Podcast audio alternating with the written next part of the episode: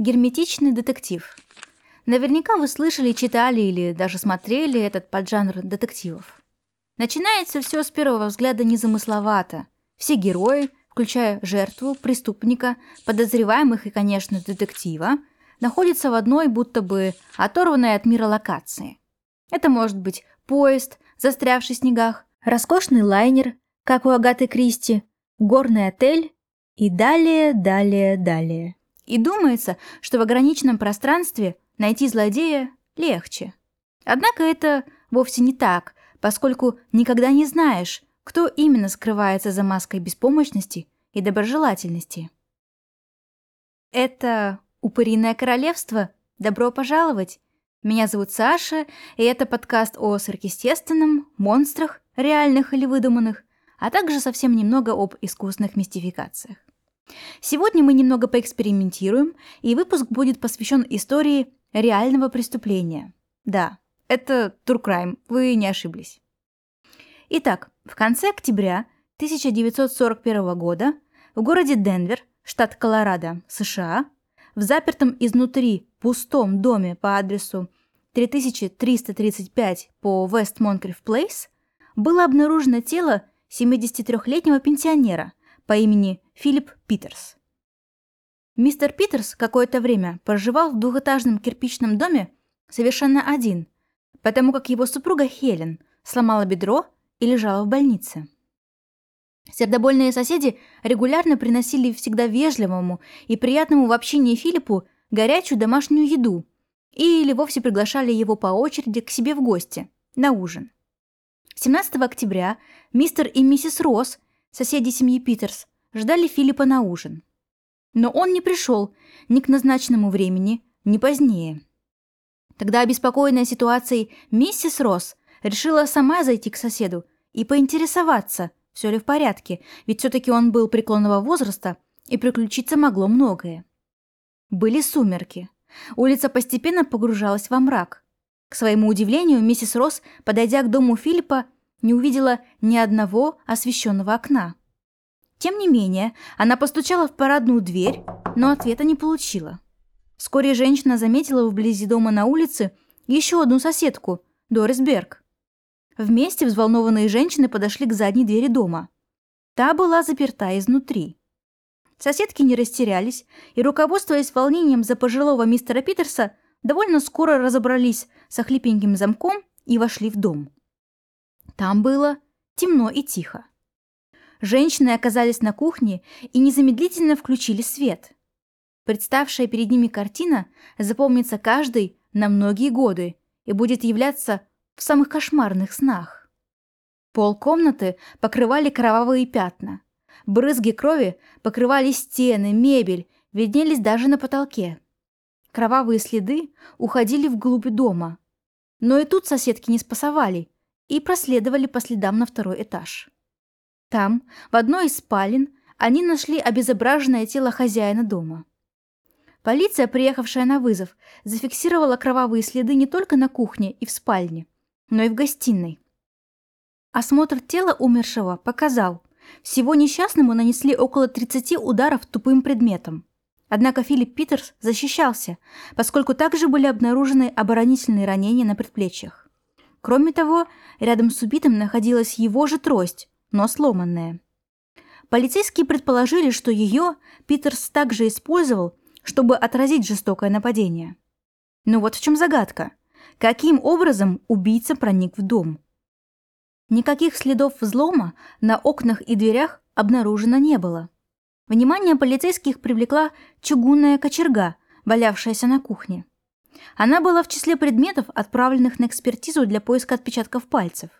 Сбегая вперед, скажу, что на кочерге действительно найдут следы крови, но отпечатки отсутствовали. В будущем ее благополучно очистят и вернут обратно в дом семьи Питерс. Ненадолго полицейские задержались около крохотного люка, точнее, ложной панели на потолке в кладовой. Этот люк вел на чердак, но был таким маленьким, всего 20 на 30 сантиметров, что в него едва ли пролез и ребенок, не то чтобы взрослый злоумышленник. Однако на всякий случай полицейские предприняли попытку открыть люк, тот оказался заперт. следующим вопросом был мотив.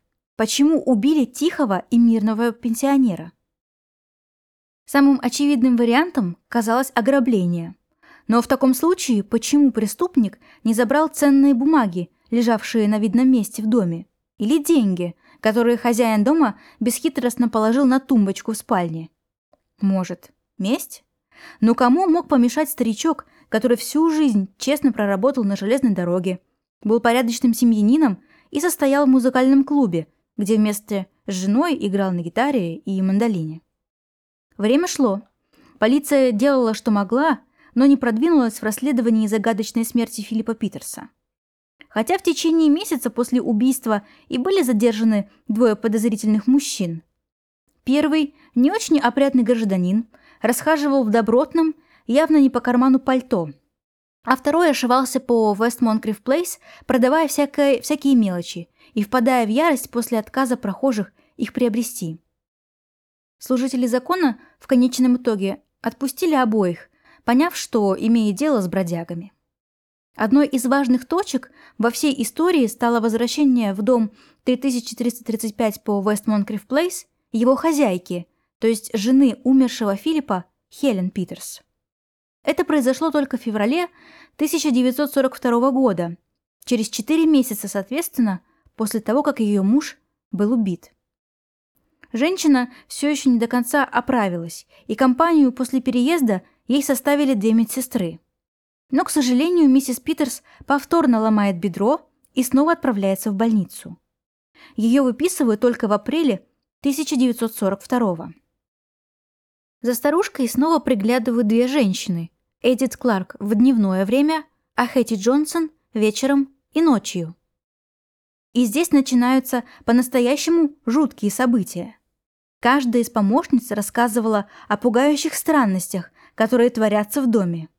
Миссис Кларк отмечала, что подносы с едой, которые она оставляет для престарелой миссис Питерс, перемещаются с места на место, причем старушка уверяла, что не прикасалась к ним.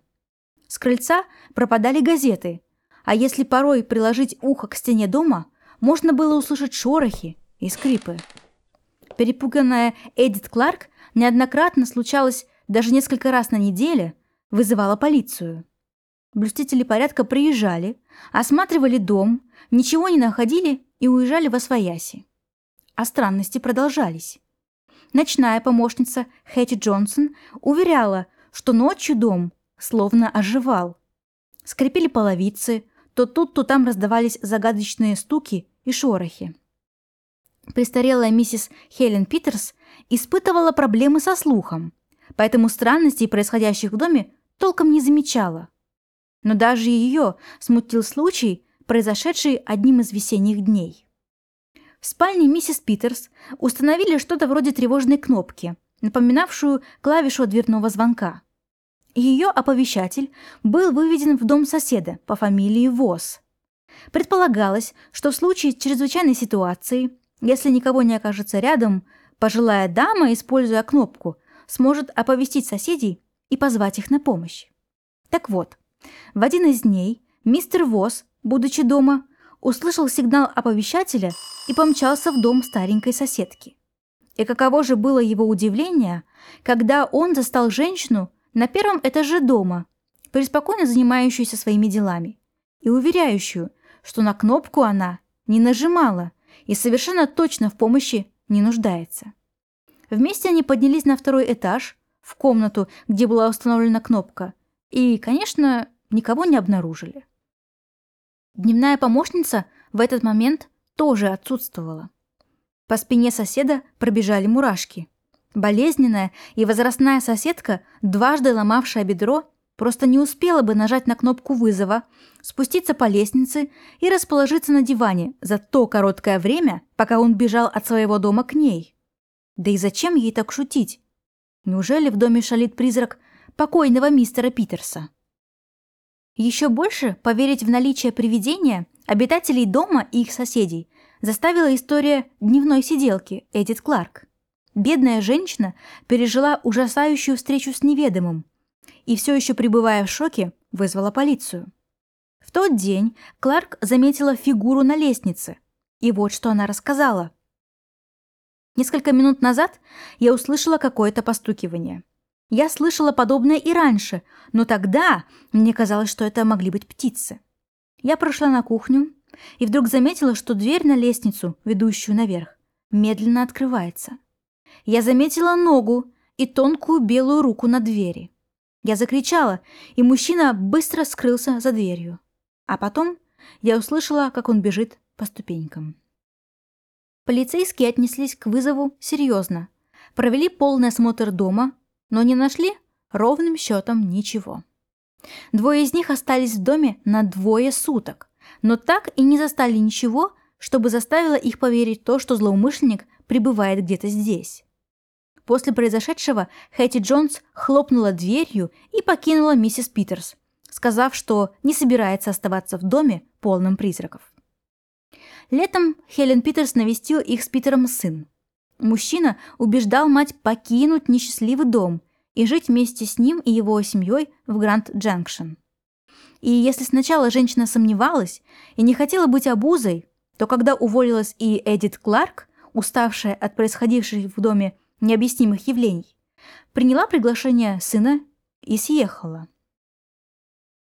Тем временем опустевший дом оставался под присмотром полиции. Приглядывали за ним и соседи, которые регулярно отмечали, что жалюзи на окнах меняли свое положение. В окнах сам собой включался и выключался свет. Полиция даже получила несколько сообщений, согласно которым в окнах дома Питерсов замечали движение и даже видели очертания какой-то фигуры, бродившей по комнатам. Поскольку в доме был убит человек, и дело о его таинственной смерти все еще не было закрыто, служители закона добросовестно реагировали на подобные сообщения раз за разом осматривали дом комнату за комнатой, но не находили никого и ничего. Пять дней подряд полицейские круглосуточно дежурили возле дома, всматриваясь в темноту окон и литрами поглощая кофе. Но ничего не происходило. Информация о странном доме, разумеется, просочилась в прессу. Убийство Филиппа Питерса стали называть призрачным убийством, а дом, в котором оно произошло, призрачным домом Денвера. Для читателей это были просто броские заголовки, но для полиции – реальность, в которой она никак не могла разобраться. Но 30 июля 1942 года детективы Рой Блоксом и Уильям Джексон патрулировали район Вест Монкриф Плейс. К этому времени обходы призрачного дома стали рутиной и проходили почти спустя рукава. Но в этот день все оказалось по-другому. Зайдя внутрь, детективы услышали слабый шум, доносящийся сверху. Полицейские поспешили вверх по лестнице, миновали спальню и поняли, что звук исходит именно из кладовой с люком, ведущим на чердак. Открыв дверь, они успели заметить две тощие ноги, едва не исчезнувшие в узком проеме чердачного лаза, того самого, на который ранее полицейские толком не обратили внимания посчитав, что взрослый не способен в него пролезть. Блоксом и Джексон даже успели ухватиться за ноги и не без усилий, но таки вытащили наружу бледного и истощенного человека. Позднее детективы вспоминали, что обнаруженный ими мужчина был похож на извлеченного из земли крота. Он жмурился от света, потому что явно привык к темноте. Его одежда была настолько ветхой и старой, что буквально рассыпалась на лоскуты. Когда полицейские вытащили мужчину, они в первый же момент отпрянули от него, заметив в его руке оружие. Это был револьвер 44-го калибра с поврежденной рукояткой. Но отобрав револьвер, они поняли, что оружие неисправно. Было похоже, что владелец использовал его как молоток и со временем рукоятку разбил. Полицейские закономерно доставили незнакомца, который пребывал на территории чужой собственности, в участок. Там мужчина представился Мэтью Корнишем, родом из города Танаванда, штат Нью-Йорк, где он якобы работал в рекламном бизнесе.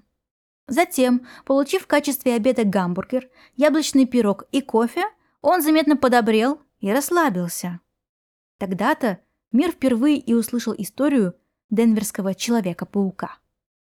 На самом деле, пойманного в доме Читы Питерс человека звали Теодор Эдвард Конис. На момент задержания ему было 62 года. Он был среднего роста, худым, даже очень худым. Конис родился 10 ноября 1882 года в городе Петербург, штат Иллинойс, в семье иммигранта из Канады Томаса и его супруги Изабеллы. Когда мальчику было всего 6 лет, его отец умер. Мать принимает решение переехать на ферму в штат Висконсин, а затем и в Денвер, где она работала домработницей. Но, к сожалению, на новом месте в семье приключилось еще одно несчастье. Маленький Теодор заболел туберкулезом. И хотя ребенок был очень активным и подвижным, опасаясь за хрупкое здоровье единственного сына, мать запретила ему играть в любимый бейсбол. Вместо этого Изабелла вынудила парня заниматься музыкой. И пока местные мальчишки бросали мяч в поле, Теодор Конис сидел на веранде перед домом и, закутанный в одеяло, учился играть на мандолине. Болезнь не отступала. Мальчик угасал на глазах, и врачи ставили ему неутешительный диагноз. Предполагалось, что мальчишка не доживет до 18 лет. Собственно, именно поэтому он не закончил среднюю школу. Тем не менее, Теодор перешел 18-летний рубеж и жил дальше, вопреки прогнозам врачей. Он устроился работать на неполный рабочий день, и вместе с матерью, все еще работавшей домработницей, они вели очень скромный быт. К сожалению, в 1904 году Изабелла Конис доверилась человеку, который выдавал себя за успешного биржевого маклера. По его совету она инвестировала сбережения, свои и сына, в ценные бумаги и прогорела. Семья осталась без гроша в кармане. Спустя еще три года, в 1907 году, Изабелла скончалась. К этому моменту матери и сыну так и не удалось выровнять свою финансовую ситуацию. В Денвере, благодаря своему умению играть на мандолине, Тодор Конис познакомился с Филиппом и Хелен Питерс. Они вместе состояли в музыкальном клубе. Узнав историю тогда еще молодого человека с трудной судьбой, Филипп и Хелен от всего сердца захотели ему помочь. Первоначально они приглашали его на ужин в свой дом, чтобы разделить с ним еду и помочь почувствовать себя менее одиноким. А потом, благодаря знакомствам, Питер помог Теодору Конису устроиться в Денверскую газовую и электрическую компанию. И дела у парня начали налаживаться. Начав карьеру помощника-монтажника, он довольно быстро занял должность самостоятельного монтажника, получив стабильную зарплату и имел собственную крышу над головой. Будучи уже монтажником, он также получил помощника в обучении. С этим самым помощником они сдружились и даже решили открыть собственное дело. Выбор пал на рекламный бизнес. Конис был лицом компании, а его партнер – мозговым центром. Однако ни одна из сторон не преуспела в своем деле, и они быстро разорились. После такого провала Конису пришлось менять одну работу за другой. В поисках лучшей жизни он путешествовал из штата в штат, пробуя себя в страховании и продаже рекламы. Но провал следовал один за другим, и к 1917 году Теодор Конис превратился в нищего бродягу. Большую часть своей взрослой жизни Теодор бродяжничал, подворовывал и попрошайничал. Может быть, его жизнь сложилась бы иначе, если бы не Великая депрессия в США, самый большой и длительный спад экономики страны, переросший в мировой финансовый кризис. Спустя 30 лет, в 1941 году, обнищавший Теодор возвращается в Денвер. Ему почти 60 лет. Жизнь, можно сказать, прошла мимо – и идти ему, в общем-то, было некуда. Совершенно неожиданно для себя, одним сентябрьским вечером Теодор Конис столкнулся на улице со старым знакомым Филиппом Питерсом, который когда-то вместе со своей супругой очень ему помог. К этому моменту Филипп уже вышел на заслуженную пенсию, отработав на железной дороге 40 лет. Богатым он не был, но деньги у него водились. Конис, не утруждая себя любезностью, начал выпрашивать у Питерса немного монет. Питерс вежливо отказал Теодору, потому что его жена сломала бедро и лежала в больнице. На лекарства и оплату больничных счетов уходило немало средств. Однако Конису терять было нечего. Когда старые знакомые распрощались, Теодор тайком проследовал за ушедшим Питерсом и сопроводил его до самого дома. Последующие несколько дней он следил за домом семьи Питерс и отмечал время, когда владелец выходил из дома и когда возвращался обратно. И довольно скоро, в момент, когда Филипп отсутствовал, Конис проник в дом, воспользовавшись тем, что пенсионер плохо запер замок. В доме Теодор нашел вдоволь еды и питья, а когда начал обыскивать дом в надежде найти еще и деньги, то обнаружил кладовку, в которой был люк в потолке. Комнатушку, которой вел люк, лишь с большим напрягом можно было назвать помещением.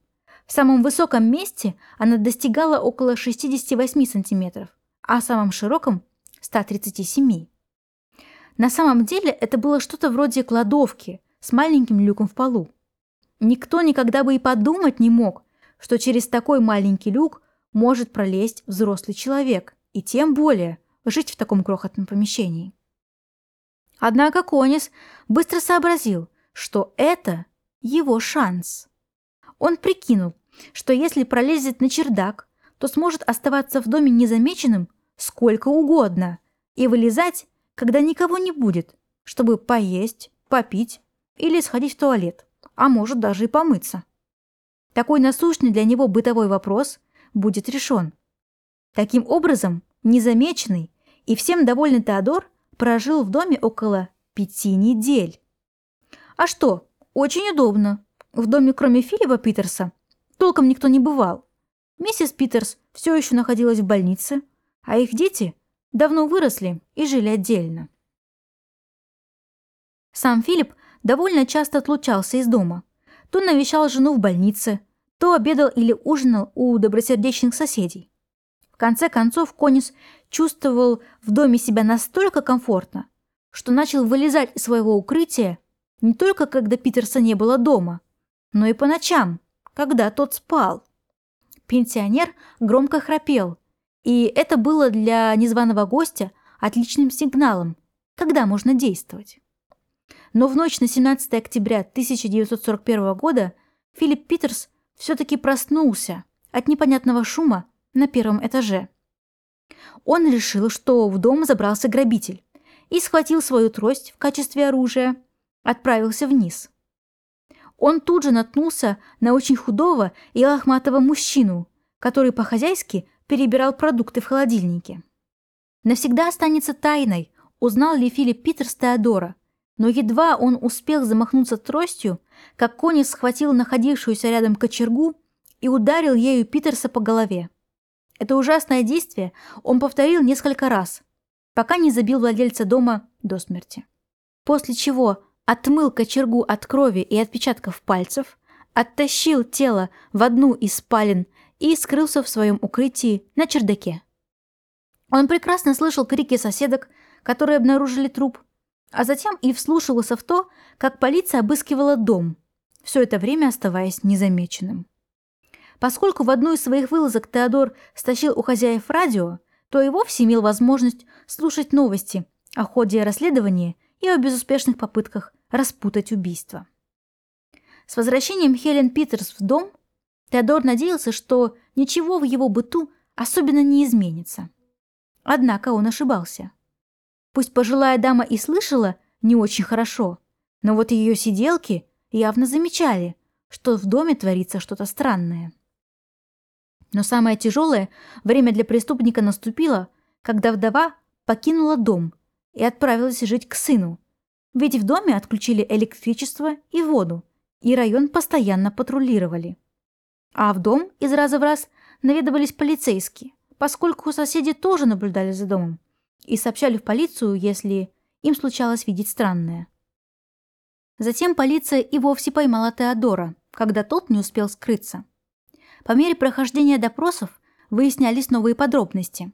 Например, когда полицейские исследовали дом и впервые осматривали люк, ведущий в убежище преступника на чердаке, сам Конис удерживал его изнутри, чтобы все выглядело так, что лаз заперт. И у него получилось. В общей сложности Конис провел незамеченным в доме Питерсов 9 месяцев. Важным шагом для расследования было изучение укрытия преступника. Конечно, нужно сказать, что при немаленьком росте в 182 сантиметра его вес едва ли превышал 35 килограмм.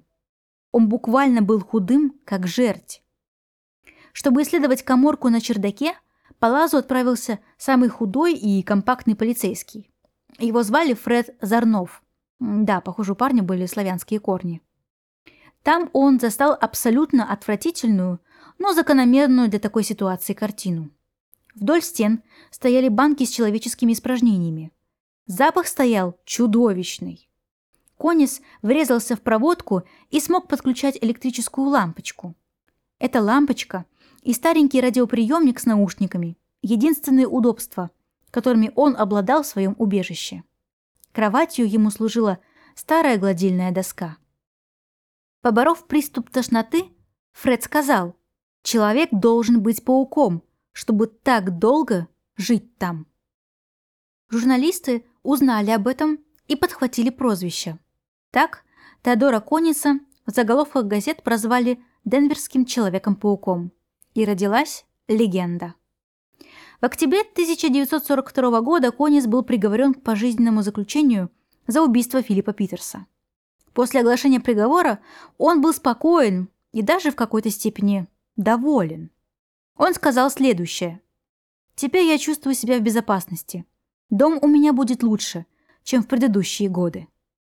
Остаток жизни, то есть еще 25 лет, он провел в государственной тюрьме в Канон-Сити, штат Колорадо. Сытый, довольный, в окружении друзей. А похоронен был в безымянной могиле в мемориальном парке Горной долины, прожив довольно долгую жизнь – 84 года. Такова история денверского Человека-паука. Здесь вам и герметичный детектив, с которого мы начали – и городская легенда, целиком и полностью основанная на реальных событиях. Но, знаете, не хочу вас пугать, однако истории, когда незнакомцы проживают незамеченно в чужих домах, совершенно незаметно для их хозяев. И сегодня не редкость. Одна из моих любимых подобных баек про Тацука Харикава. В 2008 году в Японии 57-летний мужчина Общественности, кстати, до сих пор неизвестно его имя, так как он сам пожелал остаться инкогнито. Проживавший в городе Фукуока. В один не очень прекрасный день понял, что свое жилье он делит еще с кем-то. Ранее он замечал, что стала пропадать еда из его холодильника, и по классике вещи будто сами собой передвигались с места на место.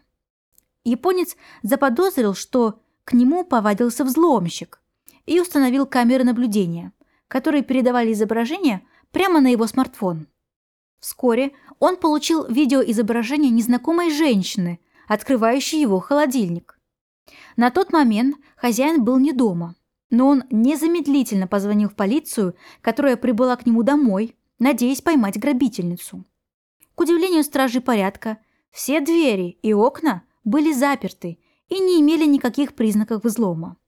Тем не менее, полицейские вошли в дом, надеясь, что преступница все же пока внутри. Полиция не нашла никаких следов злоумышленницы. Ровно до тех пор, пока не проверила антресоль над шкафом. Внутри-то полицейские и обнаружили 58-летнюю Тацука Харикава. В сети, кстати, есть фотографии задержания. На них у этой дамочки совершенно невинные оленьи глаза. Расследование вывело, что до того, как поселиться в этом доме, Харикава тайно жила еще в нескольких домах в этом районе. Она прожила в доме 57-летнего японца год, прежде чем ее поймали. Тетенька, к счастью, была в своем уме и безобидной. Убивать хозяина дома она не планировала. В Японии эта история очень популярна, и обычно ее называют «история про женщину из шкафа». Или вот еще одна. В 2016 году Дэвис Уолман услышал странные звуки на чердаке своего дома в Сиэтле. Он поднялся наверх, чтобы все проверить, и обнаружил, что в одной из комнат был включен свет. Это было странным, потому что Дэвис его-то точно выключал. Он попытался войти в одну из комнат, но дверь была заперта изнутри. Он галантно постучал, и женский голос спросил. «Джимми, это ты?» Дэвис сказал женщине, что он не Джимми, и, теряя терпение, спросил, что эта женщина делает в его доме. Дама открыла дверь. Она не стала отвечать на вопросы Уолмана, но сказала, что живет в этом доме уже три дня, и что мужчина по имени Джимми сказал ей, что она может здесь оставаться. Однако женщина сбежала, прежде чем прибыла полиция, которую владелец дома все же вызвал. Далее Дэвис проверил свой чердак и обнаружил, что женщина оставила там свои вещи. Накануне вечера, когда он обнаружил незнакомку в доме, мужчина заметил ряд странностей. Некоторые лампочки в комнатах, к которым он не прикасался, оказались включены. Окно в ванной он неожиданно нашел открытым. А еще пожарная лестница была разложена. Надо сказать, что у Дэвиса Уолмана железные нервы, потому что я, например, после такого отправилась бы прочесывать дом с топором наперевес. А он, выходит, пожал плечами и стал ждать развития событий, которое, в принципе, не заставило себя долго ждать. Обычно подселенцы из сегодняшних и подобных им историй проникают в дома своих жертв через незакрытые окна и двери. Фрогинг – именно так называется тайное проживание людей в чужих домах. А еще сегодня это даже в некотором роде субкультура, объединяющая тех, кто выбирает в качестве временного или постоянного жилья чужие дома. Как мы поняли из рассказов, собственники жилья зачастую даже не подозревают, что вместе с ними проживает совершенно посторонний человек. И, конечно, помимо того, что это противозаконно, это явление еще и само по себе до нельзя жуткое. Ведь во многих случаях фрогеры пугают людей, заставляют их думать, что те сошли с ума и воруют ценные вещи. Кстати, довольно неплохо история о том, как фрогеры попадают в чужой дом, как они себя там ведут и с чем могут в итоге столкнуться, представлена в триллере 2019 года «В тихом омуте» с Хелен Хант и Джоном Тенни. На сегодня все. Спасибо за ваше время. Берегите себя. И на досуге проверьте, не живет ли кто-нибудь на вашем чердаке, если таковой имеется, конечно. Пока.